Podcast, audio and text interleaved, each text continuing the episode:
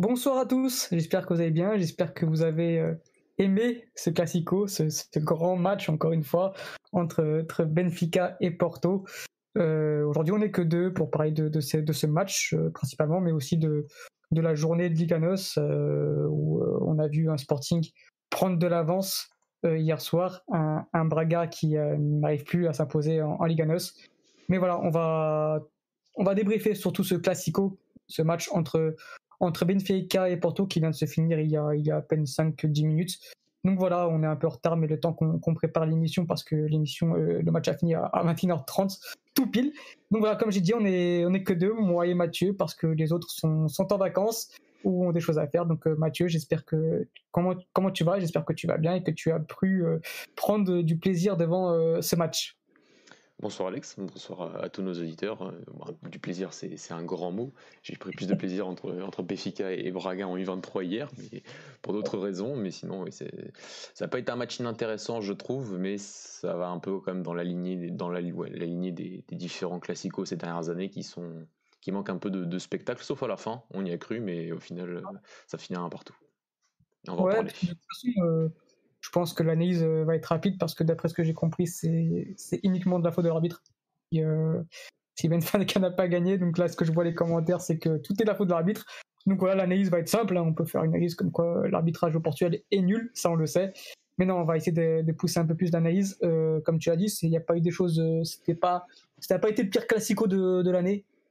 c'est pas rassurant parce qu'on n'a pas vu un gros football encore une fois. On a vu pire, malheureusement. Mais bon, on s'attendait un peu à ce type de match, Mathieu, un match euh, où on l'avait un peu prédit, où les défenses ont pris euh, le pas sur les attaques. On, a fait, on avait affaire à, deux grosses défenses, ou du moins deux défenses qui ont progressé tout au long de l'année, surtout Benfica. On voit que vraiment euh, l'instauration des trois avec Verissimo, Tamendi, Vertonghen a fait énormément de bien à, la solidité de, Benfica, à l'équilibre de Benfica.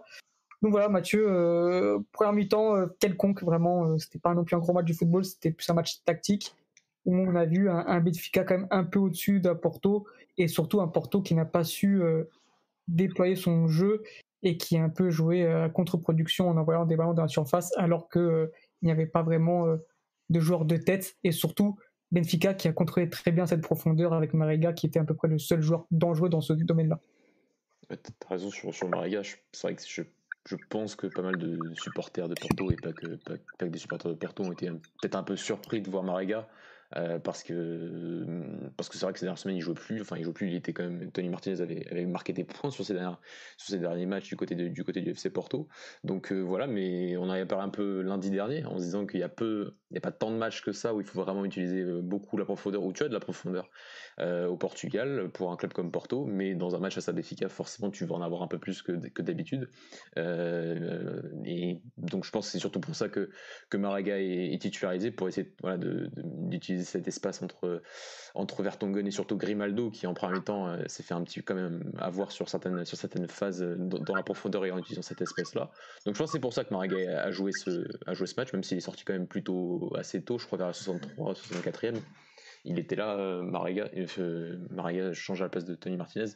Donc euh, sur la première titularisation, sur la, titularisation de Mariga, pardon, euh, je pense que c'est surtout ça la raison, c'est que voilà, il y a un des rares matchs où, où Porto peut, utiliser la profondeur euh, véritablement face à une équipe de qui pourtant l'a plutôt bien contrôlé. C'est vrai, comme, mm. comme tu l'as dit, mais je pense que c'est surtout pour ça que Mariga a, joué du côté de Porto en étant bien sûr Ici, il est quand même à l'origine de, la plus grosse occasion de Porto en première période sur cette sur, sur raté de Tarami encore un raté pour Tari euh, sur, ces, dernières semaines, même si, on a l'impression que ça allait mieux face à Famalicão. Mais euh, voilà, c'était peut-être le mouvement hyper automatique que, Porto cherchait, trouver Mariga dans la profondeur et centrer fort pour, pour Taremi ou pour un Louisias à l'opposé.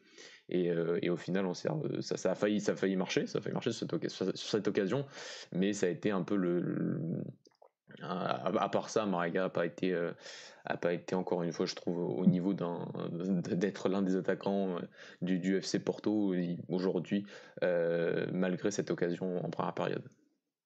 Et ça, on, le répète chaque semaine. Après, il y a eu ensuite ce, beau but de d'Everton, un peu chanceux, mais avec un gros travail auparavant, ce double contact où, où il montre vraiment toute sa qualité technique. On sent Everton qui, qui enfin, je vais pas dire depuis quelques semaines parce que ce serait faux, mais on va dire depuis du coup la semaine dernière, montant, Voilà, donc on a vu un, Everton qui, qui peut voilà, faire ce genre d'action sur un match et c'est sur ce genre de match qu'on attend des grands joueurs. Everton peut l'être et c'est là qu'on l'attend. Et donc voilà, il y a eu ce but de d'Everton à la 23e, si je ne dis pas de bêtises, où clairement c'était, on va pas dire mérité, mais on, Benfica était quand même plus entreprenant dans le, dans le début de match que, que Porto. Ouais, je suis. Oui, on va dire sur, sur des phases de jeu sur des phases de jeu bien plus précises. Ouais, c'est vrai que dès le début, on sent que on, on, sent la physionomie du match d'un Benfica qui veut avoir le, enfin qui veut avoir le ballon et qui veut un peu l'avoir, même si en première période, t'as quand même pas mal de, de phases de pressing de, Porto qui, fonctionnent plutôt pas mal avec ce, ce, pressing orienté ballon où tu as, un joueur de Porto sur chaque joueur de sur chaque de côté ballon, euh, notamment sur la largeur, notamment quand ça a relancé surtout sur Vertonghen en première période et, et Porto a mis un peu en difficulté, mais Béfica mais jamais vraiment réussi à récupérer le ballon pour ensuite attaquer en transition. Euh, ça, on s'y attendait du côté de, du côté de Porto. Après, quand ça, quand c'était pas possible, c'est vrai qu'on a eu un Béfica qui voulait plus euh, avoir le ballon euh, et, un, et, un, Porto qui a cherché les transitions, comme sur celle de Mariga, dont, on a parlé il y a quelques secondes. Et il y en a une aussi en première de, de, de Luis Diaz qui, qui, utilise bien aussi l'espace, cette fois-ci à l'opposé entre, entre Verton, non pas Verton, Verissimo et, et, euh, Diogo Gonçalves. Donc euh, ouais, les plans de jeu en première période en tout étaient, bah, c'est normal, c'était en première période les, joueurs euh, sont plus frais et donc respectent encore mieux les consignes. Il n'y a pas ce, possible chaos qu'on a vu en fin en fin de match. Et, et c'est vrai qu'on a eu ces deux phases, enfin ces deux conceptions d'un Porto qui voulait presser et contrer en, et jouer en transition et un Benfica qui a voulu avoir le ballon. Ça, pas, ça, ça, dirais pas que ça ça a mal fonctionné. Enfin, il y a encore, euh, je pense, euh, et ça se voit sur, ces dernières semaines, et, c'est pas le point où Benfica a plus progressé ces dernières semaines dans le côté de, désorganiser des blocs euh, compacts, même s'il n'était pas forcément bloc bas côté de Porto, mais en il était très compact.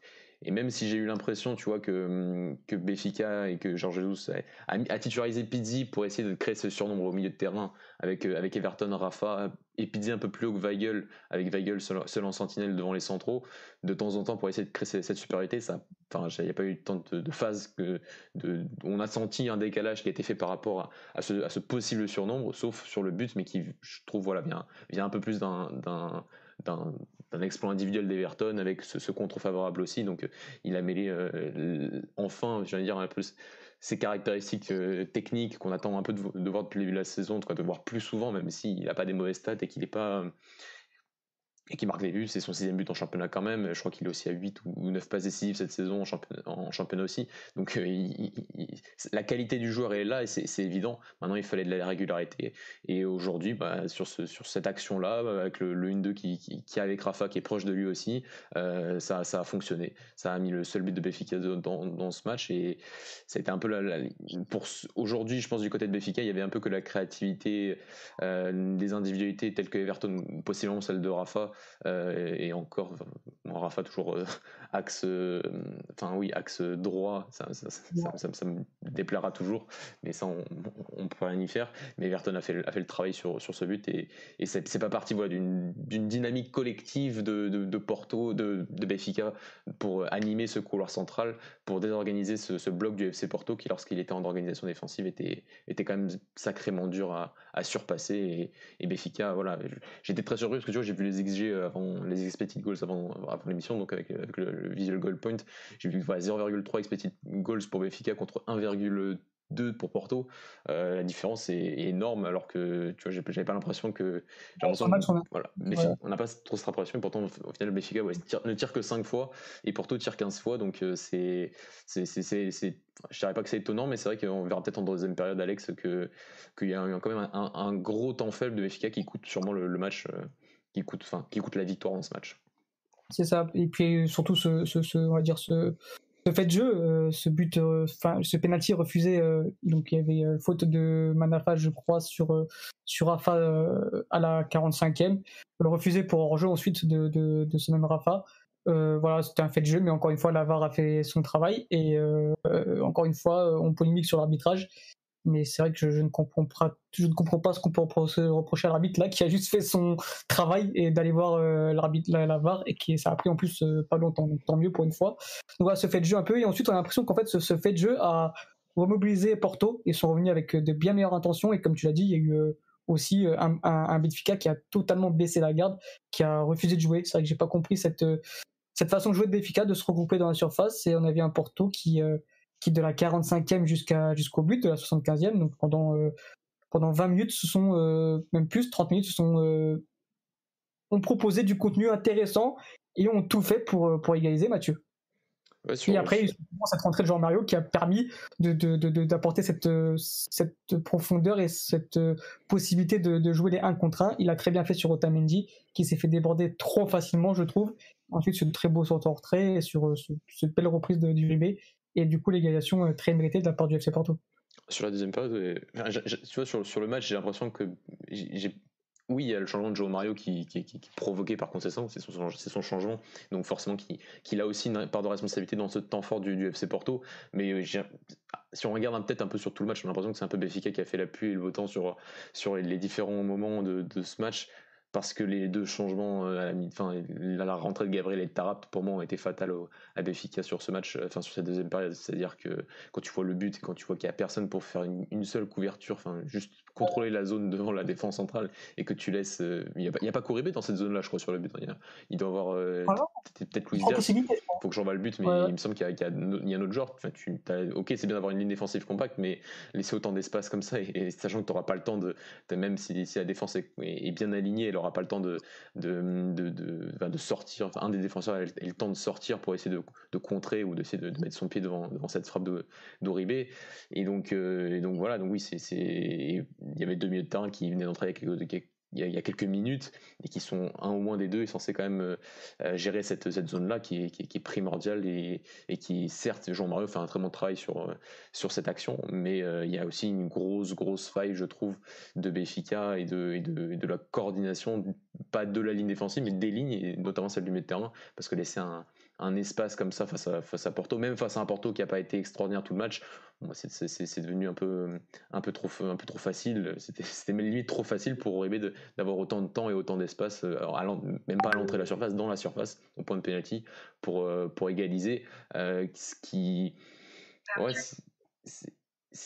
T'as parlé avec non, non, non, t'inquiète, euh, donc, euh, donc, oui, je, je, je suis d'accord. Moi, je trouve que les champs, voilà, Jésus a fait un peu le et le beau temps sur ce match avec euh, sa préparation qui était qui était pas mauvaise, puis ce, ce, voilà ce, ce double changement qui, qui, arrive et qui et qui, qui je, je, trouve Béfica défend moins bien et cause un peu aussi renforce un peu le temps fort du FC Porto qui. C'est vrai que le double changement Weigel remplacé par Gabriel, je peux comprendre parce que Weigel avait un jaune, mais tout de même euh, est-ce que c'était vraiment si important de le sortir maintenant, surtout par un Gabriel qui est dépassé depuis le début de saison c'est une question qu'on peut se poser aussi. C'est ça, je, je, peux comprendre que tu fasses sortir un joueur qui a un carton jaune dans une zone qui est celle du milieu de terrain et c'était un peu aussi euh, quand tu as peut-être que Pizzi à côté de toi pour, euh, pour contrôler cette zone, euh, bah, peut-être que tu peux avoir recours à la faute et avoir un carton jaune, ça peut être handicapant, ça je suis, je d'accord. Mais quand tu vois ce que tu as sur le banc, je trouve que de mon point de vue, t'étais pas obligé.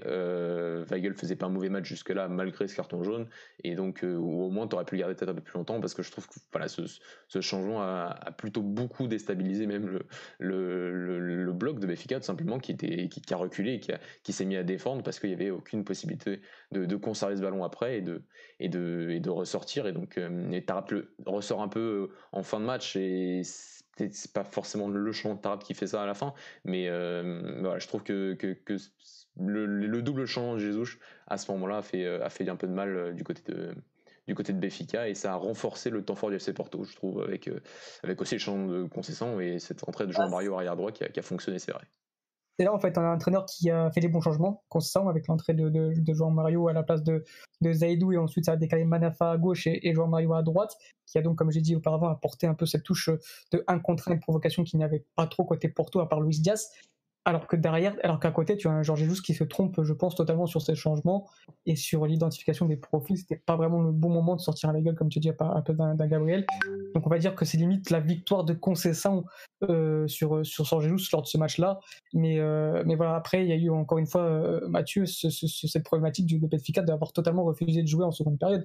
C'est-à-dire que Benfica avait possibilité de, de creuser l'écart même s'il gagnait, je peux comprendre que tu gagnes, tu, recules un peu plus le bloc, surtout que tu connais euh, Porto et, et, cette capacité à jouer très bien dans les contre-attaques et les transitions offensives. mais le problème c'est que tu n'as rien proposé offensivement. Quoi. Et ça, quand tu t'appelles Benfica et que tu dois absolument aller chercher ce break pour te, mettre à l'abri et aller chercher cette deuxième place qui, est primordiale pour les finances du club, moi j'ai pas compris cette, cette vision euh, de, de, de, de Georges Jesus de, jouer avec un bloc aussi bas et ensuite de, proposer le, néant au niveau des transitions offensives. Et je suis d'accord avec toi, juste jusqu'à l'entrée de Darwin Nunez. Jusqu'à l'entrée de Darwin. Après, on en parlera, qui, qui, a apporté grand chose. Euh, les 15 dernières minutes ont été euh, bien, plus, bien plus dynamiques de la part du, de Petfica et même de la part des deux matchs. On a du coup vu un match limite ping-pong où les deux équipes voulaient absolument gagner. Quoi. c'est le, fameux chaos à la fin que, qu'on a pu remarquer dans ce match face à des équipes qui, qui avaient forcément besoin de, besoin de la victoire. Porto, Porto devait gagner pour encore un petit peu espérer pour le titre et pour pas mettre définitivement si, quasiment mettre définitivement euh, Béfica hors de, la course pour la deuxième place en, euh, pour la Ligue des Champions. Et, et Béfica devait absolument gagner ce match pour, espérer encore y croire même si c'est mathématiquement pas fait. Il reste 9 points et il n'y a que 4 points d'écart entre les deux équipes. Mais mmh. euh, vu les confrontations qu'a Porto jusqu'à la fin de la saison c'est difficilement difficilement croyable que, que, Porto perde des points d'ici ces trois d'ici enfin deux semaines et ces trois ces trois derniers matchs. On, est d'accord et que ça, ça a causé ce ce match euh, un peu de, transition qu'on c'est pas qu'on n'aime pas voir mais c'est qu'on sent que les, deux équipes ensuite ont, beaucoup plus réagi euh, émotionnellement qu'avec le cerveau quoi. Même si c'est vrai qu'avec euh, l'entrée de, de Darwin bah, c'est un, d'un côté, c'est, il, fait, il, fait une, il, fait une, très bonne entrée, je trouve, euh, parce qu'il y a quand même les deux dernières actions de Béfica qui sont, qui sont, qui sont permises grâce à, ces, grâce à cette utilisation de, de la profondeur sur le, sur le côté gauche de Béfica, euh, et notamment ce but refusé à la fin pour Pizzi. Euh, mais ça traduit aussi un peu le. préciser parce que on, oui, juste titre, oui, 30 cm, là, il n'y a, a, pas de, beaucoup de doute. Mais, mais voilà, il y en a qui diront peut-être que c'est la faute de Darwin qui part trop tôt.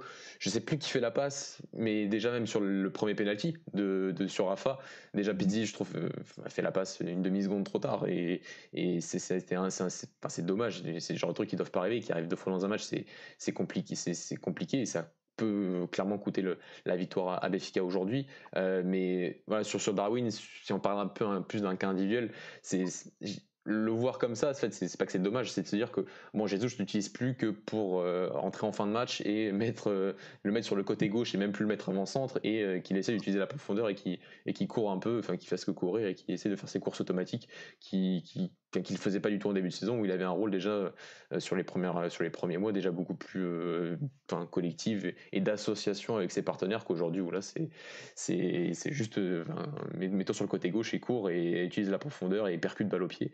Et ça fait beaucoup pour un joueur de 28 millions d'euros quand même. Mais, mais voilà donc ce sera une déception à la fin de la saison malgré les bons, les bons indicateurs du, début de saison pour, pour l'Uruguayan mais, mais sinon ça a failli quand même clairement donner la victoire à Béfica parce que ce, ce dernier contre était, était quand même sacrément parfait, presque, vraiment parfait, avec cette, euh, passant, cette remise de, de, du Gonçalves euh, pour Pizzi.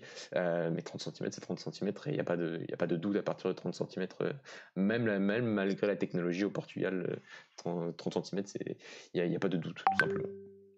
Et pour revenir sur Darwin, de toute façon, Georges je l'avais évoqué aussi en conférence de presse, où il explique que la principale qualité de Darwin, c'est la vitesse, et donc ça m'étonne même pas de le voir l'utiliser en fin de match, quoi, quand les défenses sont un peu fatiguées, et de les voir utiliser uniquement sur ce type de match-là, sur cette fin de match-là, et utiliser principalement la vitesse de Darwin. Euh, Mathieu, il y a une question sur le chat qui nous explique, qui nous demande s'il euh, y a vraiment hors-jeu sur euh, le début de l'action, sur le but de, la, de Benfica à dernière minute. perso, moi, à l'œil nu, j'ai l'impression qu'il y a quand même un bon hors-jeu. Maintenant, en vitesse réelle, ça je sais pas, mais la VAR a été consultée. la VAR, pour une fois, réagit assez vite et, a fait son travail tout simplement. Donc pour moi, oui, il y a jeu surtout à 30 cm, il n'y a pas vraiment de doute possible. Quoi. Je, enfin, je, l'ai déjà souvent dit dans, dans, nos émissions que pour moi, la technologie au Portugal est pas, est pas, est pas, hyper précise. Ça, c'est une, évidence. On a vu des cas cette année, notamment entre le Braga et Morelia en, en, milieu de saison, où il y avait des failles dans cette technologie. mais bah, à partir de 30 cm, j'ai du mal à croire qu'il y a une faille à partir de 30 cm.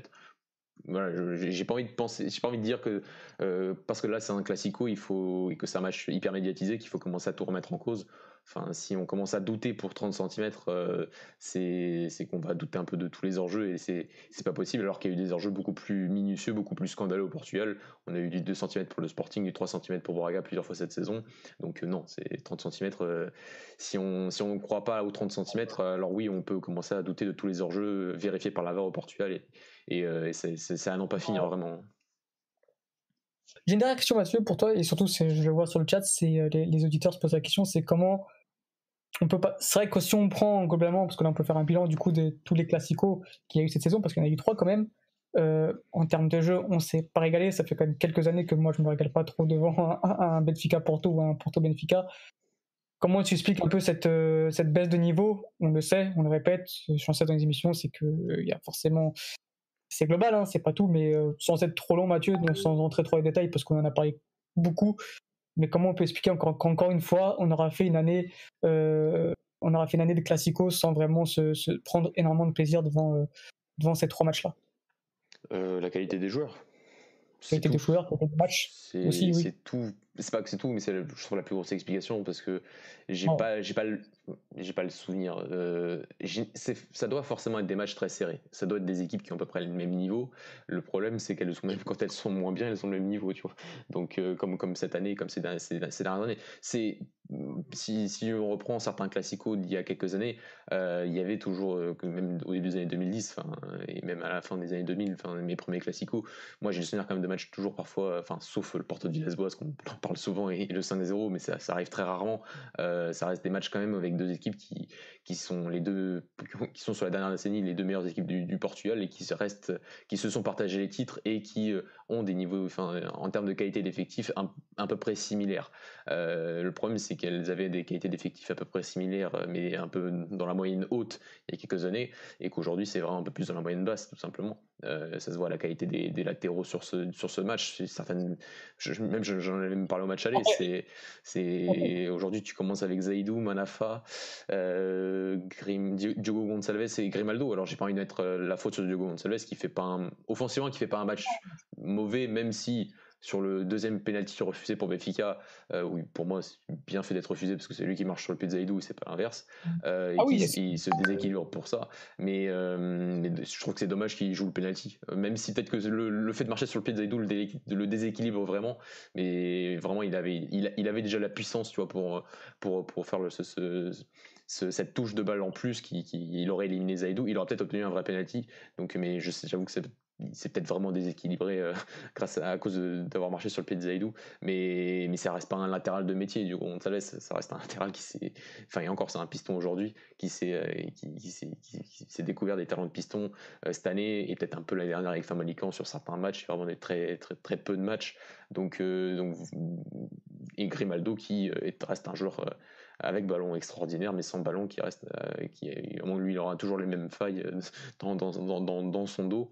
Euh, et, et, voilà. Et c'est quand tu compares il y a quelques années, ça n'existait pas. Ça, euh, je dis pas que tous les latéraux qui sont passés par Benfica et Porto ces dernières années sont, sont des cracks, mais si on revient à quelques années, oui, il y avait, il y avait des meilleurs joueurs. Et donc dans cette confrontation, je pense. Euh, souvent équilibré avec entre entre certains entre certains coachs. Bon notamment Jesus pendant une grosse partie et les autres coachs du, du, Porto. On a toujours eu des matchs équilibrés des matchs avec des émotions. Ça reste un match euh, voilà, très, très émotionnel, très mental parfois. Et, euh, et je pense que le fait d'avoir euh, parfois eu des classicos un peu plus attrayants en termes de visuel et en termes de, qualité, c'est peut-être aussi quand les individualités arrivent à faire un peu les différences, à faire ce décalage et ensuite à, mettre un peu le, feu dans les défenses adverses. Et, ces individualités-là, malheureusement, soit elles sont pas aux confiance, soit elles sont pas d'assez bonne qualité ou pas de qualité comparable à il y a quelques années. Par contre, sur les sur la ligne des classiques qu'on a eu cette année, je trouve qu'en début, on parlait beaucoup du, un peu du complexe d'infériorité qu'avait Benfica sur ses, sur derniers matchs face à Porto en termes mental. On a l'impression que, dès que Porto mettait du pressing, dès que Porto était fort en contre-pressing, dès que Porto, euh, c'était Porto qui faisait les fautes et qui arrivait un peu à surpasser du côté mental Benfica. Et tu vois, sur peut-être qu'on a vu ça sur la Super Coupe euh, et avec la victoire de Porto de 0 en, Super Coupe, mais euh, sur les deux derniers, enfin sur les deux classiques en championnat, ça c'est pas, je trouve tellement ressenti que ça. Et c'est peut-être qu'il faudrait un peu plus tabuler sur le, plan stratégique, le, jeu, pour essayer d'enfin gagner son adversaire, ce, rival pour chacun, au lieu de toujours penser de miser sur, sur, la mentalité, parce qu'en plus ça a haché le match encore aujourd'hui avec un, nombre de fautes qui est quand même plutôt, plutôt ouf, 20 pour Benfica, 13 pour Porto, c'est quand même des sacrés, des sacrés montants. Hein. Et le nombre de cartons jaunes, bien sûr, aussi très élevé c'est à prévoir. C'est, on a l'habitude avec ce genre de match, que ce soit des Benfica Sporting, des Benfica Porto, des, n'importe quel match, n'importe quel gros match du Portugal. C'est comme ça, c'est énormément de fautes, c'est le jeu qui est arrêté euh, très souvent, c'est pas vraiment du beau football, c'est plus une intimidation physique et verbale plutôt qu'une intimidation par le jeu. Donc euh, ça, on, a l'habitude et on, est limite désespéré parce qu'on dit que chaque année ça sera un peu mieux, mais comme tu l'as résumé, c'est vrai que tant qu'il y aura des joueurs euh, de cette faible qualité, il y a aussi des entraîneurs, je pense, qui qui font en sorte que le match soit gâché aussi, parce que je pense que les entraîneurs, euh, pour avoir un, pour proposer du tel contenu, c'est que les entraîneurs aussi dans le vestiaire proposent aussi des, un discours qui doit être vraiment basé sur l'impact physique et sur l'intimidation verbale. Donc euh, c'est pas vraiment étonnant de retrouver ensuite ce genre de contenu sur le, sur le terrain. Mathieu, est-ce que tu as quelque chose d'autre à rajouter sur ce classico 1-1 euh, qui fait les affaires de personne, à part peut-être Porto, mais je pense que Porto jouait plus pour le titre plutôt que pour la deuxième place. Et d'ailleurs, il y a, Victor Bruno, l'adjoint de Porto, qui dit comme quoi pour eux, finir deuxième ou troisième, c'est, peu importe, c'est pareil. Je pense que Porto jouait vraiment pour le titre, alors que Benfica jouait pour la deuxième place. Au final, ni l'un ni l'autre auront euh, gratté des points euh, aujourd'hui. C'était quelque chose d'autre à rajouter où on peut passer du coup au grand vainqueur de, de cette journée-là, qui est surtout Sporting? Oui, enfin, juste, bah, Béfica de toute façon pouvait plus être champion depuis hier, depuis la victoire du Sporting. Donc euh, Béfica joue absolument que la deuxième place. Et, heureusement que ce discours-là, heureusement qu'on entend ce discours du côté de Porto, euh, parce que euh, bien sûr que la deuxième place ne peut pas satisfaire le FC Porto. Maintenant, ils ont quasiment, quasiment garanti la Ligue des Champions l'année prochaine. Voilà, mmh c'est un moindre mal, comme, euh, a, comme a garanti la Ligue Europa hier Braga, tu vois, on va en parler, mais bon, c'est un moindre mal, mais bien sûr que, que les fins de saison de, de, de Porto et de, de Braga seront quand même frustrantes euh, parce que Porto était pas loin encore il y a quelques semaines du Sporting et que le Sporting avait encore un match à Benfica à la dernière journée, donc c'était pas impossible. Mais euh, et euh, juste avant le, déplacement du Sporting à Braga, mais donc le discours est, logique et logique et ambitieux du côté de Porto. Et peut-être le dernier point, Alex, c'est vraiment le rôle de Seferovic aujourd'hui. qui pour moi avait un rôle vraiment central dans l'animation de, de Béfica et ça, résume aussi un peu le côté que, que, Béfica a manqué d'idées et que dans cette conservation et dans cette création d'occasion, c'était le, côté que si tu voulais utiliser un peu, enfin, si tu voulais arriver à faire enfin ce décalage et arriver à, à utiliser ce couloir central, à essayer de trouver l'espace dans le dos du, milieu de terrain de, Porto.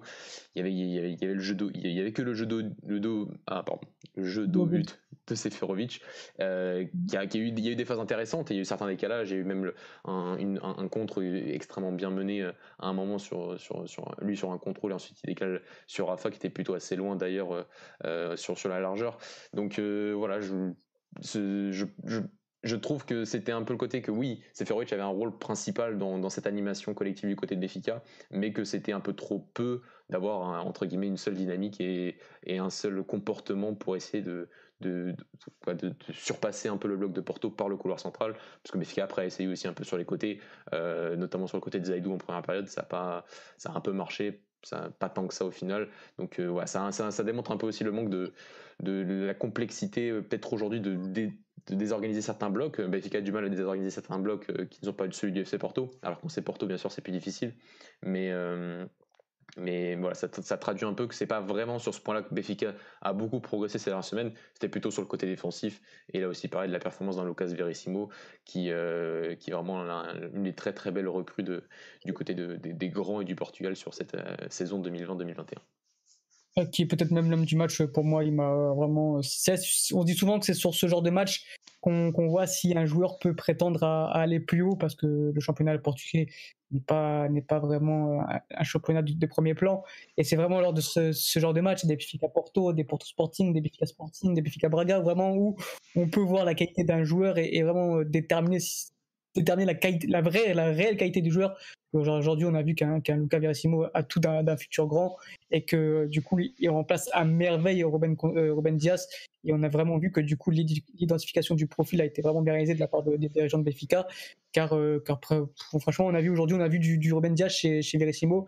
Il a vraiment été très solide et c'est vraiment pour moi le grand l'homme du match de, de, côté Béfica et même côté Porto Réunis. Ce que tu en penses. Je, suis d'accord et je pense que enfin, si, si nos auditeurs euh, revoient l'action, justement le, le deuxième penalty de, de, enfin deuxième penalty non accordé sur sur Diego Gonzalez, c'est lui au tout départ qui, qui je, sais, je crois que c'est sur Luis Diaz ou sur Otavio qui il est, hyper haut et il sait très bien que le joueur ne peut pas passer. Et donc essayer de prévenir en fait cette perte de balle et de voilà d'avoir ce comportement hyper proactif d'aller chercher euh, bah, cette bandée par Jésus mais il en est capable. Donc sinon sinon il le demanderait pas. Et surtout qu'avec une ligne de 3 derrière ça ça lui permet d'avoir aussi cette couverture avec euh, avec Otamendi et Vertonghen qui c'est aussi l'un des grands avantages de la défense à 3 c'est ce prévention de, d'une transition adverse sur le côté euh, grâce à un des, un des centrales extérieurs qui va, qui, va, qui va être plus proche et qui va et qui direct dès que le, ballon va arriver sur sur ce joueur-là, je sais plus si c'était Diaz ou Otavio, mais en tout cas il, il, a pas réussi à se retourner et tu récupères le ballon hyper haut et ça a donné l'occasion et l'action de Diogo Gonçalves qui aurait pu donner penalty et voir autre chose si, si Diogo Gonçalves aurait peut-être voilà un peu mieux géré cette action. Mais voilà c'est un peu le symbole de, de, de ce de ce central moderne vraiment de ce central d'une grande équipe que prétend être Béfica et que prétend être Béfica notamment dans le championnat, championnat portugais. Et Lucas Verissimo euh, convient à merveille à, ce que doit être un, défenseur dans, pour, un grand, pour une grande équipe dans ce championnat. Euh, voilà. Après, tu as parlé d'identification du profil, c'est vrai. Dommage qu'ils ont pris Otamendi avant. Quoi. Même si, encore une fois, il fait pas un mauvais match et il fait pas une bonne deuxième partie de saison. C'est vrai, c'est pas, pas, pas une, une critique, mais je, j'estime toujours que 15 millions d'euros pour un défenseur de, de 32 ans, c'est trop cher pour un club portugais ça. Et je pense que Lucas Verissimo est arrivé six mois trop tard. Avec un Lucas Verissimo euh, au début d'année, je pense que Benfica euh, peut prétendre à plus de à plus d'ambition euh, en fin de saison et surtout à, la, à la 31e journée. Mathieu, on va passer du coup, je pense, à l'équipe qui, qui, a le plus gagné sur cette journée, l'équipe qui, qui risque d'être championne du Portugal. voilà, ils ont 8 points d'avance, il leur reste 2 points pour, euh, pour être championne du Portugal, pour être champion du Portugal. Après 19, 19 ans, le Sporting est proche, proche de, de, remporter ce titre tant attendu par les supporters après euh, leur belle victoire parce que parce qu'on on parle souvent du Sporting qu'ils gagnent souvent à l'arrache, ce qui est vrai. C'est 22 points de gagnés dans les 10 dernières minutes de jeu. Euh, hier, ils sont imposés de façon assez très méritée et surtout facilement face à un Le qui, qui s'est montré inoffensif. Euh, Sporting qui a gagné 2-0 avec un but de Pedro Gonçalves, encore une fois, qui marque son 19e euh, but de la saison, si je dis pas de bêtises. Euh, et, un très beau but de la part de Poligno qui a fait peut-être son meilleur match dans le jeu côté Sporting Nature. Étonnamment. Étonnamment, dès que Poligno va bien, dès que Poligno fait ce genre de match, le Sporting est séduisant. Bon, c'est peut-être la première fois depuis le début de la saison, même s'il y avait d'autres matchs où il n'était pas infâme, mais c'était pas du même niveau qu'hier, face à une équipe qui, comme tu, comme tu l'as dit, vraiment, bah, je crois que c'est 9 matchs sans victoire du côté de Rio, ou 9, 8 ou 9 matchs, donc c'était une équipe aussi qui était, qui était vraiment pas en confiance, mais le Sporting a, a joué peut-être l'un de ses meilleurs matchs cette saison, ça sur une plus grande période, enfin sur une longue partie du match, l'un des meilleurs matchs de sa saison face à, face à un qui, était, qui est 15e et donc qui est l'une des, pires équipes de notre championnat vraiment cette saison. C'est anormal, ça sera pour, pour une autre fois, peut-être pour parler du destin de Rayov et de Famalicão cette saison.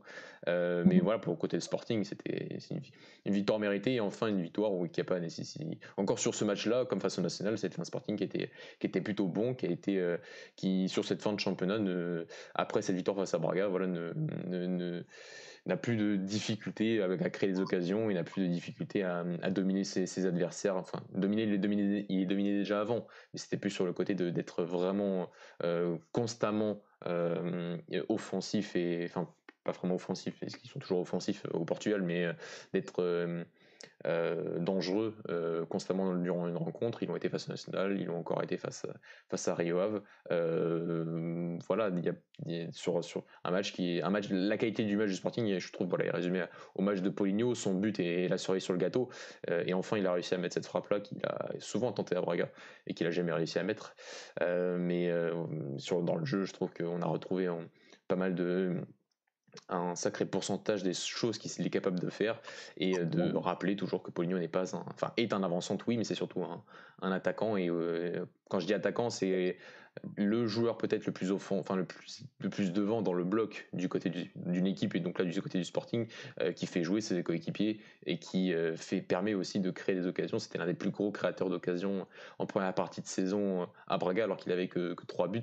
Donc euh, il fait marquer les autres et il crée, il fait du bien et on, ne va pas répéter toutes ses qualités, tout, ce qu'il est capable de faire en, termes de jeu, mais on l'a vu hier et ça avait permis au, Sporting de, faire un, même défensivement, il était très bon, euh, dans, le pressing et dans dans cette capacité à, harceler la, construction adverse. Donc voilà, un, très bon match du Sporting euh, qui se, voilà, je pense que si on fait un live lundi, ben on fera un live sur euh, sûrement sur la victoire du, Sporting en championnat et ce sera mérité parce que sur cette fin de championnat, ben, ils ont été euh, après ces deux matchs face à, face à Famalican et face à Moléliens, ils ont ils ont bien tenu et on répète un peu ce qu'on a dit la semaine, enfin lundi dernier, mais je pense que c'est surtout ce match face à Braga qui a cassé le sort de ce championnat 2020-2021. Il joue mardi. Euh, Sporting joue mardi ah, contre mardi. Ah bah, ce sera plus tard, pardon. C'est vrai que. Ah oui, d'accord. C'est vrai que tout est calé maintenant. Enfin, ils font des journées bizarres. Enfin, les journées le jeudi. Prochaine journée Sporting, c'est mardi contre Boavista. Euh, un club qui joue le maintien. Ça risque d'être. Euh, hâte de voir ce match-là parce que je pense que Sporting va jouer le tout va pour absolument remporter ce match-là et, et, être champion chez eux. Euh, ce serait beau, ce serait une belle histoire. Donc voilà. Euh, à souligner aussi l'énorme prestation, encore une fois, de Paligna qui, euh, qui encore une fois monstrueux. Euh, c'est, il sera cité dans les meilleurs joueurs du championnat en fin de saison. Mathieu, quel match, quelle prestation, quelle solidité, quel guerrier. C'est, chaque tacle, il, est fait comme s'il marquait un but. Il fait mal à l'adversaire, il remarche dessus. C'est, c'est vraiment devenu un joueur ultra complet qui, je pense, demande d'aller voir dans un plus gros club tout en respectant le sporting, évidemment. Bah, il méritait déjà d'y aller l'année dernière. Hein. Euh, on, le sait.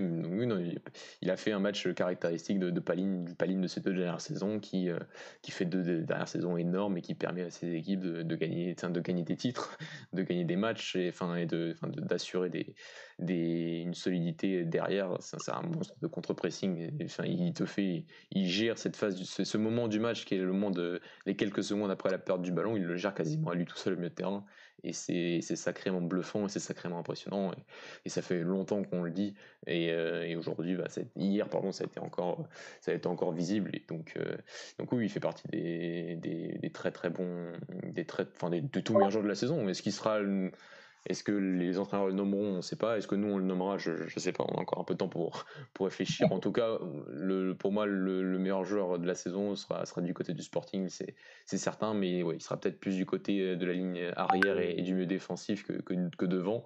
Euh, et, voilà, et merci d'avoir remis ce, couteau, ce couteau dans la plaie parce que voilà, on sait où, est, où était Paligne, Poligno et Ruben Amorim l'année dernière. Voilà, ça sera dur à encaisser pour toi, Mathieu. D'autant plus que, bah, magnifique transition. On va parler de Braga. Braga qui, qui n'y arrive plus. Braga, Mathieu, c'est encore une fois le match est insipide, comme a dit Carvalhal. Euh, que dire? À part que malheureusement, vous n'avez rien fait. C'est l'un des pires matchs de, de Braga de, la saison. Hein. Euh, très peu de contenu. Je ne sais même pas si Jordi a dû faire euh, énormément d'arrêts. le seul moment où il a fauté, bah, il y a eu penalty. voilà, Braga qui n'a pas posé grand chose. on a l'impression que les joueurs ont peut-être déjà la tête à la coupe, Mathieu. quatrième place qui est garantie. Maintenant, il faudra quand même montrer autre chose parce qu'il y a une coupe à jouer, il y a une finale à jouer qui resterait quand même euh, importante pour, euh, pour, prouver que Braga quand même a fait une belle saison et ne pas rester sur cette fin de saison qui est quand même euh, très compliquée pour, pour, pour ton club préféré, Mathieu. Ah oui, c'est un match amical. Pour nous, c'était hier, c'était un match amical. Bah, en vrai, moi, je l'ai vécu comme ça parce que le but de Galeno, j'ai pas, je l'ai pas, je l'ai pas fêté. C'était du soulagement. Mm. C'était juste, ok, ouais, youpi, peut-être qu'on va pas perdre. Et encore, il restait 10 minutes. Vu ce que proposait Passos hier, c'était pas non plus euh, certains qu'on voilà, qu'on n'encaisse pas un deuxième but. Hein, donc, euh, mais voilà, au final, c'est le match nul, c'était plus du soulagement. Oui, que... Passos a, a, nettement mieux joué que Braga, faut dire. Euh, Passos a fait l'un des meilleurs matchs de ces peut-être ces, dernières semaines à Braga hier, vraiment, parce que ils étaient avant la victoire face à la Bessade la semaine dernière, ils étaient sur 5 matchs sans victoire, donc 4 défaites, un match nul. Donc Passos c'était pas bien et Passos est revenu à un, à un très très bon niveau hier on a fait un mauvais match aussi parce que Passos a fait un bon match, il faut le dire, et Pep a encore une fois face à nous préparé euh, encore un, enfin encore très très bien préparé son match et sachant qu'il va peut-être signer au Vitor l'année prochaine, je suis inquiet de ne plus conserver peut-être cette invincibilité qu'on a depuis 4 ans face à, face à On verra ça l'année prochaine, mais en tout cas c'est bien, ce serait bien qu'il reste au Portugal euh, parce que aussi pas mal de rumeurs en Arabie Saoudite et, au Brésil à Santos pour pour Pep, donc euh, ce serait, ce serait, plutôt bien quand même qu'il reste au Portugal. Et pour voilà parenthèse fermée, oui, euh, pas j'ai pas trop envie d'en parler parce que c'est oui, c'est un match amical et que et qu'on a été mauvais, que Carvalhal l'a dit, euh, il n'y a, pas beaucoup de mots à rajouter par rapport à ce qu'il a dit en disant que l'analyse du match était facile euh, et facile, c'est qu'on n'a pas joué, on a été mauvais, on a été nul et, et ça, il s'est pas caché derrière, il s'est caché derrière aucune excuse. De toute façon, il, se cache derrière aucune excuse, il explique. certains peuvent penser que c'est des excuses, les certaines périodes dans le calendrier qu'on a eu au préalable, certains pourront penser que c'est vrai, d'autres penseront que il y a quand même des raisons à, ce, parfois ce mécontentement vis-à-vis du calendrier au mois de janvier, de février et de mars. Euh, mais là hier, oui, ça, c'était pas du calendrier, c'était rien, c'est qu'on a été, qu'on n'a pas été bon du tout. Qu'il y a en plus, même dans son discours, de plus en plus de joueurs qui sont visés, Ricardo Horta, France ou Galeno. Galeno marqué hier, mais il a encore, il a encore une prestation euh, euh, mauvaise tout simplement. Et donc oui, on a c'est une fin de championnat qui est, qui est très difficile à encaisser, qui est compliquée. hier, on a pas eu, on a tout simplement été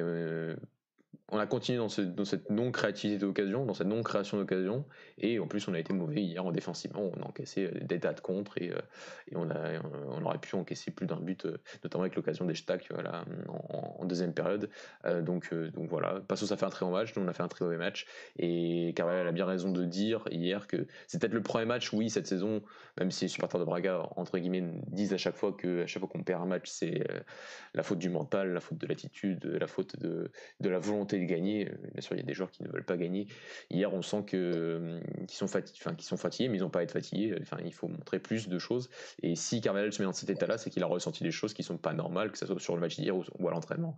Donc euh, oui, si on gagne pas cette coupe, et qui sera difficile à gagner, il faut pas, faut pas se le cacher.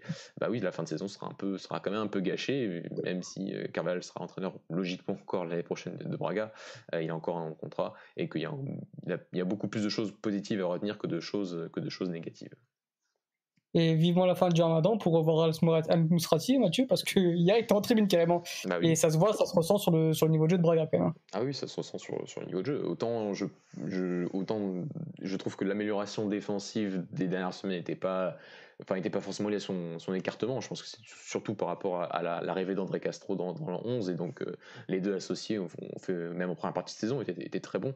Euh, mm. Mais hier, euh, hier c'était offensivement, oui, il fait partie de ces joueurs-là qui, qui, qui, sont capables, même si c'est un numéro 6, qui sont capables de faire ces décalages, qui sont capables de trouver cette transversale et de trouver cet espace à l'opposé, qui un des joueurs qui a aucun mal à trouver à faire cette passe de, de progresser et de faire cette passe entre les lignes euh, de, extrêmement bien dosée. Et, euh, et, voilà, il y a eu pas mal de critiques par rapport à Carvalho dans, la Serbe euh, après le match au Sporting en disant Ah, il a remplacé André Castro à la place d'Al En gros, il a fait un changement de poste pour poste. Bah, il ne manquerait plus que ça qu'il ait fait un changement de poste pour poste entre André Castro et, Al Mousrati parce qu'Al Mousrati, déjà sur le match, apportait déjà quelque chose que André Castro n'est pas capable d'apporter et vice versa. Al Mousrati, notamment à la perte du ballon, n'est pas capable d'apporter ce qu'André Castro est capable, est capable de faire. Donc, donc non, c'est pas pas les mêmes joueurs, et c'est pour ça qu'ils sont un peu complémentaires, même si quand, ils sont, quand les deux sont alignés, j'attends aussi un peu plus des défenseurs centraux euh, qui sont capables aussi de, de, de, par la progression de,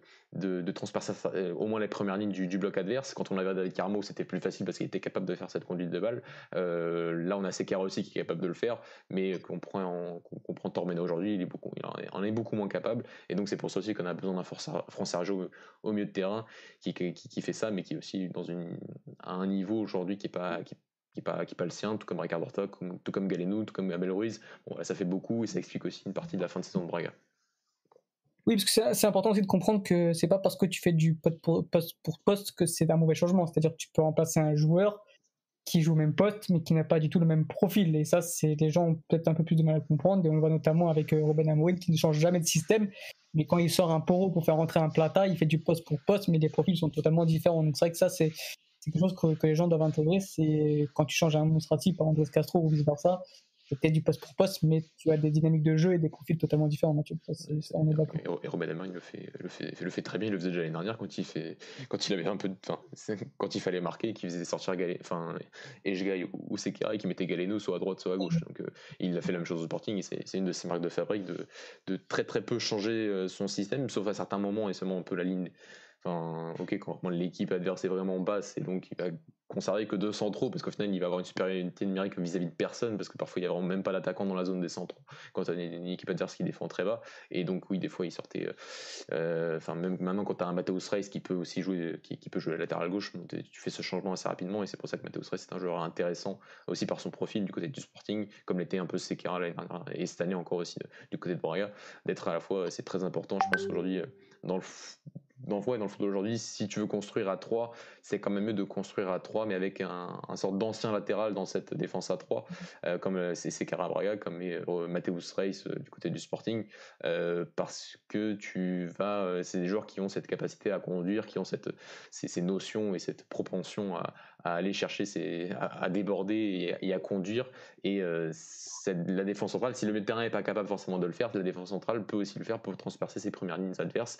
Et c'est peut-être une critique qu'on peut faire par rapport à Benfica aussi avec cette ligne de 3, c'est que c'est vrai que quand tu as euh, Verissimo, Tamendi, Vertonghen, c'est pas non plus ceux qui prennent le, qui voilà, qui, prennent le ballon et qui, et qui, vont, qui vont conduire pour essayer de, créer ce décalage. Et euh, si tu as un double pivot, euh, Weigel, Tarap, ouais, t'es capable de le faire, mais aujourd'hui tu avec Weigel, Pizzi, et Pizzi elle l'a pas forcément totalement fait. Donc, euh, donc voilà, c'est peut-être du côté de Béfica, quand t'as qu'une, un peu du côté du Sporting, quand t'as pas Mateus Rey, c'est d'avoir cette défense à 3 avec trois vrais centraux qui t'apportent des choses, bien sûr, mais avoir un central qui est capable aussi de d'avoir ces notions de latéral et qui est capable de faire aussi ce changement en cours de match, d'avoir le latéral qui va ensuite va, vraiment être euh, à son poste de prédilection, ça peut créer d'autres dynamiques et, euh, c'est intéressant euh, dans une défense à 3. Braga le fait depuis longtemps avec l'époque Goyano, avec Abel Ferreira et donc donc c'est aussi un point à souligner. Je suis, d'accord avec toi. Il y, a, Dani qui veut rentrer dans l'émission pour parler, Mathieu. Qu'est-ce qu'on fait? On l'accepte ou pas? Allons-y. Allons-y. Hein bah, allons-y. Allons-y. Bah oui, quand même. Dans les 5 minutes. Vas-y, attends, je le dis. L'homme vient, vient, de il vient de Lisbonne pour, euh, pour, nous parler. Lisbonne, il a fait le match. Il s'est pris une clim monumentale. On va les laisser euh, s'exprimer un peu. Je crois qu'on va le mute parce qu'il va parler que de l'arbitre, mais c'est pas grave. On va de parler. on peut le mute. Sinon, en, attendant, en, attendant, on peut parler de la victoire de Raga hier en, en, en, en Tasse Révélation, en U23, euh, face à Benfica. Dani, viens s'il te plaît. Euh, euh, parce que parce que prendre des coups, euh, j'étais déçu après le coup franc, j'étais déçu, j'étais très déçu, choqué par le coup franc de Barrero, mais au final la Panenka, c'est nous qui savons les faire, c'est pas Cherendour, parce que là, franchement Pellegrini, si, si, si, nos éditeurs l'ont ont vu ce, cette séance de tir au but avec la Panenka ratée d'Endour et la Panenka réussie de Pellegrini, le penalty juste après pour gagner, magnifique, magnifique et Braga qui qui fait une saison incroyable en U23 parce que c'est podium avec l'équipe la plus jeune de la phase, euh, enfin de la deuxième phase de la phase de champion en Liga Revelação, donc en championnat U23. Euh, derrière, donc le champion, on en a parlé, l'échange, et là, bah, c'est une finale qui se jouera à l'Eria entre entre les entre Estoril, le champion, et Oraga U23 avec une équipe de, 19, quasiment de 19, la moyenne d'âge est à 19,2 ans, donc euh, voilà, c'est notre troisième équipe, alors que c'est la deuxième équipe. Donc, euh, c'est deux paradigmes un peu différents quand même, mais euh, ça fera une belle finale parce que en championnat, Braga n'a pas perdu face à Estoril cette saison avec une victoire un partout, une victoire un partout, un match nul un partout là-bas et une victoire 2-1 à, Braga. Et j'essaye de, de, de meubler en attendant que. qui, a, qui, a, du coup la possibilité de faire un, doublé coupe championnat comme avait fait Aves il y a deux ans. Exactement. Exactement. Pas mal. et qui du coup l'équipe première est montée en, D1, donc euh, vraiment un, très gros projet qui, est créé de, de la part de ce club-là. Et il y a Dani qui est là. Dani, vas-y, on te laisse, euh, tu vois. Allez, t'as, as 5-10 minutes pour parler parce que nous, on a des choses à faire. Euh, est-ce que vous m'entendez bien déjà Premièrement On t'entend bien, on t'entend bien. T'es dans un café surtout. je suis dans un café actuellement, je respecte ma quarantaine à Lisbonne. je sais pas si ma voix est limpide ou non. non je, vais, bon. je vais parler du match. Je vous avoue que j'ai pas entendu que vous avez dit euh, précédemment, même si je pense que vous avez un regard plus euh, objectif par rapport au mien. Ça, c'est vrai. Moi, ce que j'ai senti de la rencontre, bon, bah, déjà, l'avant-match était assez chaud. On a été avec les supporters aux, abords du stade.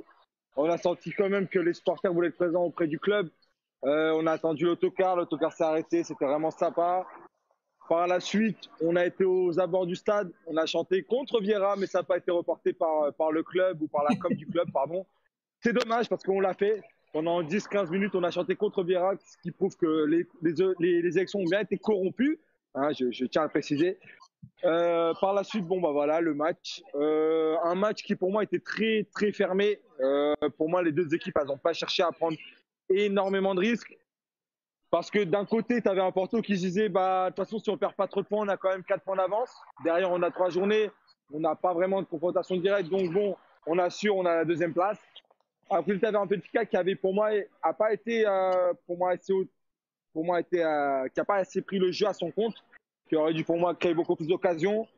On a su faire quelques différences jusqu'au moment du but. Après le but, après le but, bah, après, plus rien finalement plus rien. On sent que derrière, euh, comme je disais avec un, ami qui était avec moi dans le café, tu sens que derrière, tu peux prendre un but à tout moment, sur un corner, sur un coup sur une action quelconque, parce que tu sens qu'Ametika, quand il met un but à Porto, bah, derrière, c'est pas qu'il n'est pas en confiance, mais il laisse le jeu s'installer et tu laisses Porto reprendre, euh, bah, reprendre le, son rythme, reprendre limite son, je sais pas, avoir le ballon et pouvoir faire son jeu, etc. Parce que Porto, bah, qu'on soit en 3-4-3, en 4-4-2, en ce que tu veux, bah, elle toujours, cette équipe arrive toujours à nous annuler, et c'est ce qui s'est pour moi passé ce soir. Après, il y a eu des actions, voilà, pour moi, il n'y avait pas pénalty sur Rafa, mais voilà, le VAR est intervenu. Il n'y avait pas pour moi non plus pénalty sur Diogo Gonçalves, mais le VAR est intervenu. C'est-à-dire qu'il y a eu, il y a eu une décision prise par l'arbitre qui s'est fait pénalty, mais le VAR a corrigé. Je ne dis pas que le VAR a mal corrigé, je trouve que le VAR a pris des bonnes décisions. Il n'y a pas de problème. Mais il faut comprendre notre frustration aujourd'hui, c'est-à-dire qu'on joue un, match où on est deuxième, on est troisième aujourd'hui. On peut revenir à un point du deuxième. Euh, voilà, on a cette match. C'est ma question là. En fait, pourquoi faire tout ce boucan? C'est, je sais pas, c'est prends pas pour toi. Hein, c'est vraiment une question globale. Bah, non, non, mais je vais, je, vais être deuxième en fait? C'est ça que moi je comprends pas. C'est l'exigence de ce club-là qui donne. Moi, mais moi, moi, je vais, je, vais te répondre parce que je, pense que tu, tu connais mon amour pour ce club. Tu connais ma déception pour ce club cette année même encore avant le match, j'étais. Voilà, on reparle de la saison, c'est très moyen, c'est très mauvais. Moi, quand je vois les, même les choix durant ce match, on parle de tactique, je ne comprends pas pourquoi vouloir changer ce milieu de terrain à tout prix durant le match. Euh, mettre un Gabriel en table, pour moi, ça, ça, devient très bizarre. Un Gabriel, dès sa première touche de balle, il t'offre limite une balle de but pour Porto. Ce mec-là, au bout d'un moment, il a beau avoir coûté, coûté 8 ou 10 millions à une époque pour les Ganes. Ce mec-là, aujourd'hui, on sait qu'il va, il va partir cet été.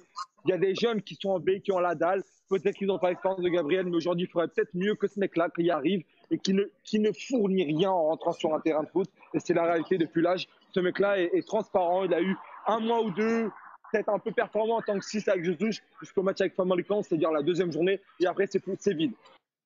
Pour euh, ce que tu dis, je, te comprends. Ouais, aujourd'hui, pourquoi crier à l'arbitrage Il faut comprendre un truc un classico, ça reste un classico.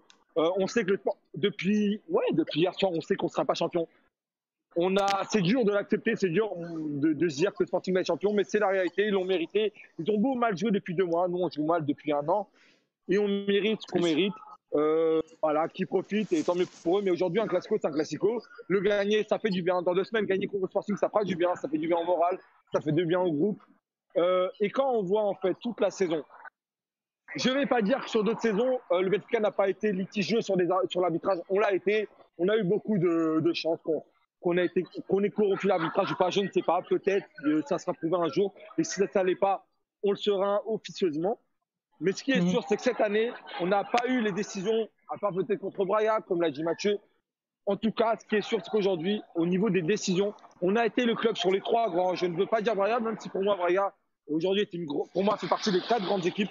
Aujourd'hui, on n'a pas eu un arbitrage. Enfin, aujourd'hui, on a eu un, arbitrage très bon. Il n'y a pas de souci. Mais quand on regarde sur l'année, on est obligé de se dire, mais ok, mais pourquoi cet arbitrage-là n'a pas eu lieu sur toute l'année Genre, pourquoi Porto a eu droit à 13 pénalties qui ont été inventés Et je sais que c'est peut-être un raisonnement, con, mais tu es obligé de l'avoir parce que tu as ton amour pour le club et tu te dis, aujourd'hui, ouais, ok, tout est carré. Mais pourquoi, quand tu avais un pénalty sur Evan Nielsen qui est inexistant et qui te vaut 3 points, pourquoi tu l'as eu? Pourquoi tu as eu des pénalties inexistants sur des tu refais tout le championnat et ça, malheureusement, c'est oui, pas possible. Mais je sais, Alex, mais toi qui disais que ça s'équilibre, eh ben on arrive à trois journées de la fin et ça ne s'équilibre pas au niveau des pénalties. Il est là, l'arrêté, elle est là. C'est qu'aujourd'hui, nous, Et c'est pas ça qui a fait qu'on soit champion ou pas. Je dis pas ça. ce n'est pas ça. Moi, aujourd'hui, Sporting, s'ils n'ont pas de défaite, c'est pas grâce au penalty. Ils ont eu des faits litigieux ou non. Mais aujourd'hui, Sporting est champion. Et gloire à eux, tout ça, qui profite. Je vais dire un truc, j'étais dans un café. Quand j'ai célébré, j'ai célébré le but de Pizzi, il y avait un mec qui m'a fait un doigt d'honneur. J'ai bouilli. Le but, il s'est fait annuler. J'ai encore plus bouilli. Je suis allé le voir. J'ai dit pourquoi tu fais un doigt?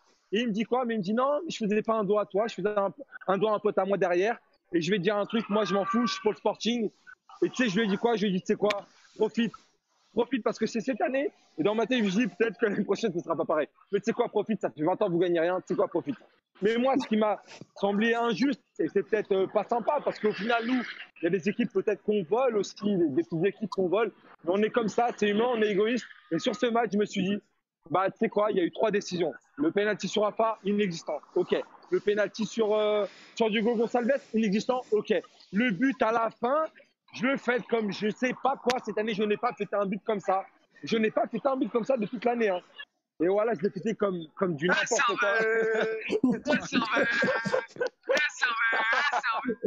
Alors, je suis, je suis interrompu par un supporter fou, un ultra très dangereux.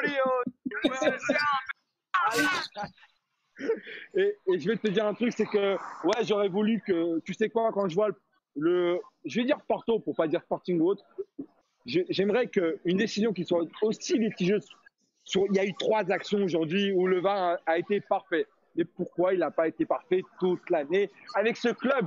Comment ça se fait que ce club voit son entraîneur arriver sur la ligne de touche alors que le match, il y a deux matchs, il arrive, il dit bah l'arbitre c'est un voleur, l'arbitre il nous vole des matchs. Ce mec-là, qu'on le veuille ou pas, et on m'a dit oui, Ruben Amorim est pareil. Je suis désolé, mais cet entraîneur-là, il arrive à t'embrouiller avec Guardiola, il arrive à s'entraîner avec 3, 4 grands, avec Jesus, avec Paul Selch, avec Robert Il s'embrouille avec tout le monde. je suis désolé pour ce que je vais dire, mais cette sous-merde s'embrouille avec tout le championnat. Et ce mec-là, il a plus. Non, mais il est bistrot, j'en ai rien à foutre. Mais ce mec-là, ce soir, il est sur le banc de touche et ça ne pose aucun problème. Et il y a les trois actions.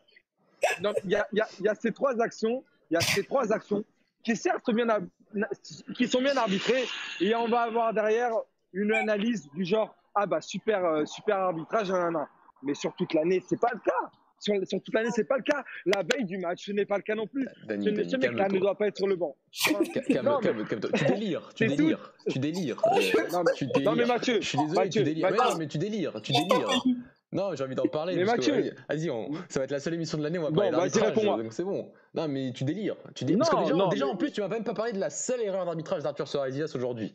La vraie, la seule, c'est le. Bah, Pépé qui doit prendre un rouge. Bah, bien sûr, Pépé qui doit prendre un rouge. Ça fait 5 minutes que tu parles, tu, mais Mathieu, tu parles pas. Mais Mathieu, mais Mathieu. C'est la vraie erreur. Mais Mathieu, je vais dire un truc. Mais Mathieu, mais Mathieu, c'était c'est tellement évident, c'est tellement évident. Ah, donc tu n'en parles pas. Moi, j'ai même pas.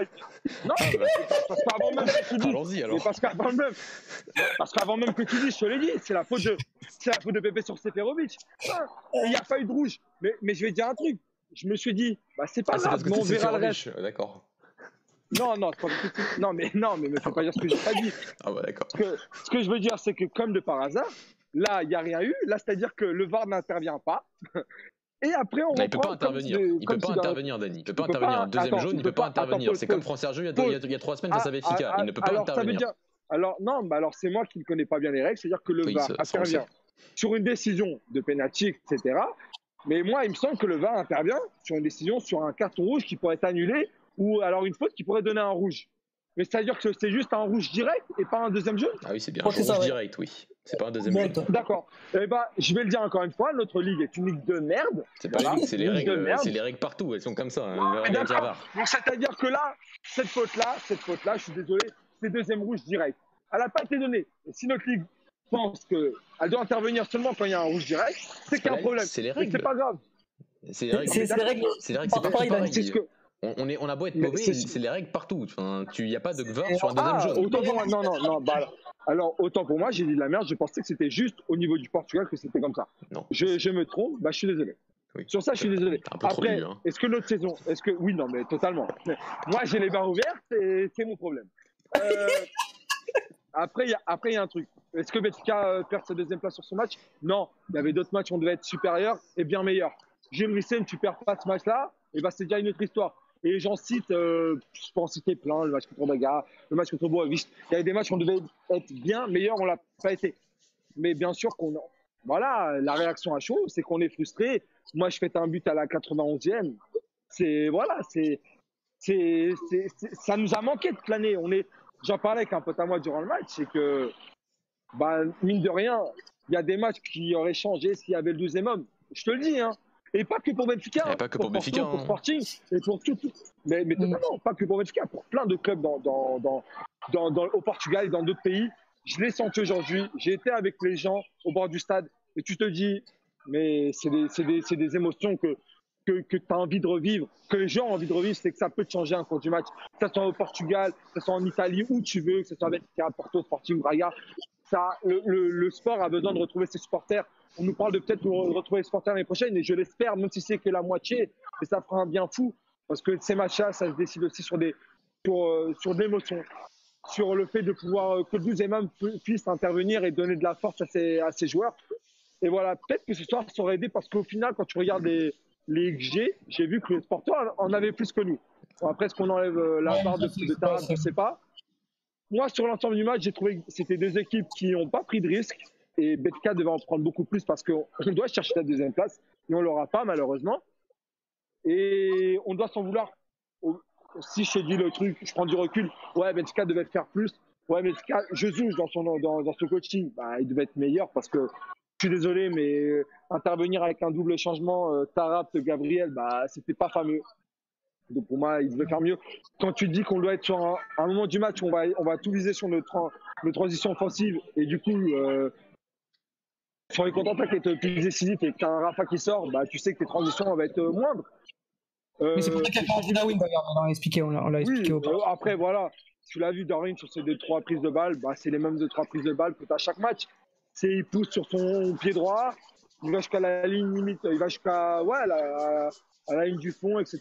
Et puis là, tu as un peu qui le stop parce que c'est très redondant. Il le fait sur la première, il se prend un stop. Sur, les deuxième et troisième touches de balle, je crois, enfin, les deux, deuxième et troisième actions, pardon, c'est déjà un peu plus intéressant. il y a même le troisième, euh, la troisième touche où il y a la troisième balle, pardon, où tu le but de. Et là, oui, c'est intéressant. Mais sur le reste, bah ouais, non, c'était très limité. Pour moi, voilà, si on doit parler de Benfica, je Benfica. Bah, il y a 100 millions d'investis. Il y a un entraîneur qu'on a ramené comme euh, le dieu vivant. Et pour l'instant, bah, c'est une troisième place. C'est une double confrontation contre Porto où ouais, on pouvait avoir plus, peut-être eux de leur côté aussi, mais on n'a rien eu de plus qu'un nul et un nul. Et le Sporting est champion, et ça fait 20 ans qu'ils n'ont pas été champions, ils vont célébrer. Il faut se poser les bonnes questions. Et, comme j'ai dit, dit, au début, au début, voilà, on, a, on était content pour l'équipe, on a apporté le soutien.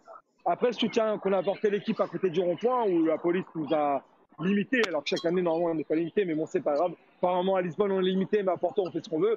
Et ça, c'est pas, pas vrai, de l'analyse de Bispo. C'est pas non, vrai. Non, non, non. Mathieu, Mathieu, Mathieu. C'est pas vrai, encore la semaine dernière, Sporting Braga, c'est la même chose. À chaque fois, la même chose. Mais Mathieu, tu, peux sortir un tweet de tout le monde sur les, violences policières Benfica, Porto, Sporting Braga. Euh, et encore, vous n'êtes pas les plus. Mathieu, Mathieu, réponds-moi. Au Portugal, est-ce que tu as vu des supporters entrer dans le centre d'entraînement et, et, et donner de donner du soutien à leur équipe à Porto, au Portugal? Ah, j'ai vu, aucun supporter aussi fait, être, être dans le parking du stade pour, célébrer, pour, pour, pour, fêter les matchs et pour célébrer les matchs. Je n'ai vu aucun aussi cette année, sauf au Sporting. C'est la même chose partout. Enfin, il y a des incohérences partout. Il y a des incohérences. Mais, moi je te le dis, mais moi, je te le dis, Mathieu. les plus, qui sont les plus traînés dans la boue par les, par les flics depuis des années au Portugal, s'il te plaît. Je peux, Mathieu, je peux comprendre la vie extérieure. T'es pas sur le terrain. Enfin, moi, je suis pas sur terrain à Braga, je suis pas sur terrain Sporting, je suis pas sur terrain Porto. Je vois des images. Après, moi, je viens chez moi, je vois ce qui se passe chez moi.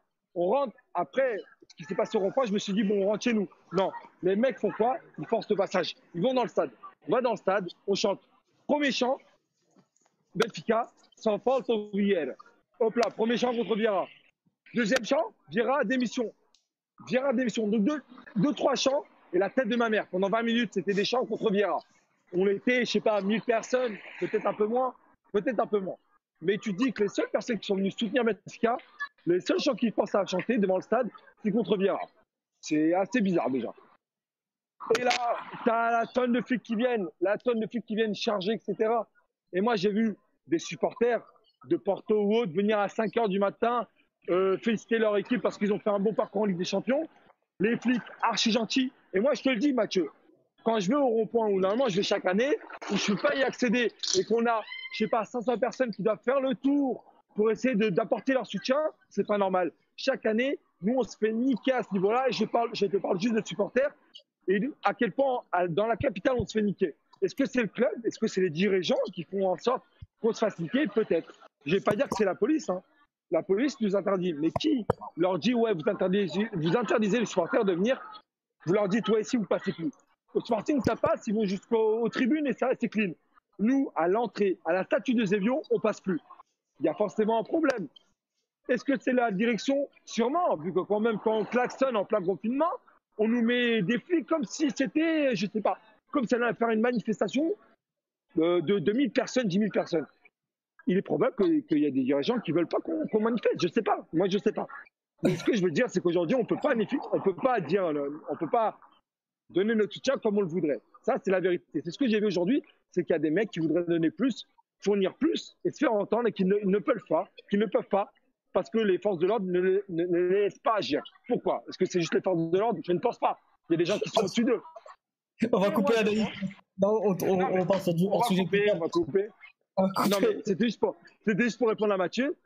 Maintenant, vous avez mon analyse. Mon analyse, non, c'est pas que l'arbitrage, on a mal joué. Porto a joué peut-être le même football que nous.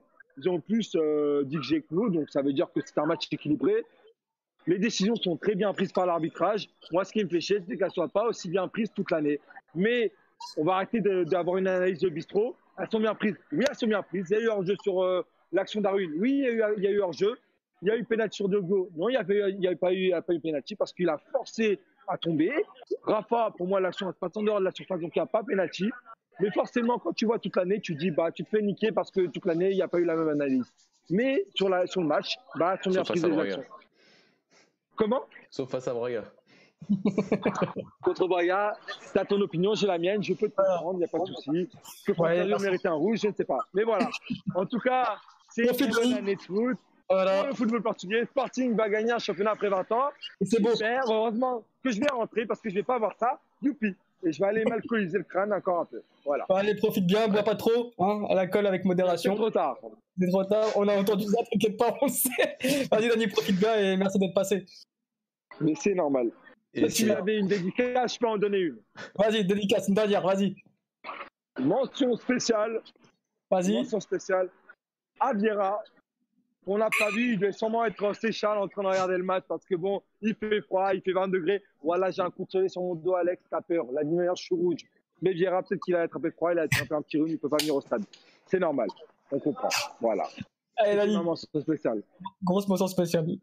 Euh, profite bien, Dani, et, et, fais pas trop le con. Ciao. Je t'attends off. Ciao.